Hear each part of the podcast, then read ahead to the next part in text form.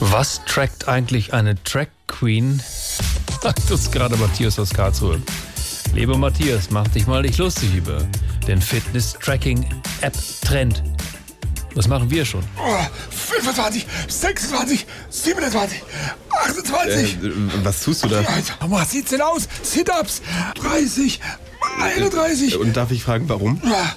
Hier, laut meinem Fitness-Tracker muss ich noch 17 machen, um mein Tagesziel zu erreichen. Könntest du bitte aufhören, mich zu stören? 36, Dein äh, 37. Tagesziel? Ja, ich habe doch so eine Fitnessuhr.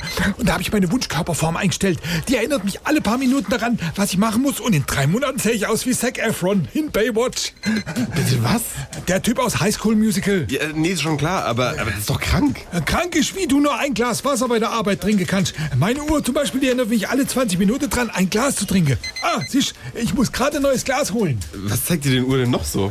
Wie viele Schritte ich noch machen muss, wann ich einschlafen soll, wann ich aufwachen muss und wann ich nachts raus muss. Und ich habe erst das Standardmodell. Mit dem Supreme-Abo sagt einem die Uhr sogar, wann man ein- und wann man ausatmen muss. Ja, hoffentlich hast du bis dahin noch Luft. Sagt dir deine Uhr bald auch noch, wie du dein Erstgeborenes nennen sollst. Ja, sei nicht lächerlich. Das hat sie mir schon vor zwei Jahren angezeigt. Ja, und? Der, der kleine Garmin Fitbit kommt jetzt in den Kindergarten. SWR 3.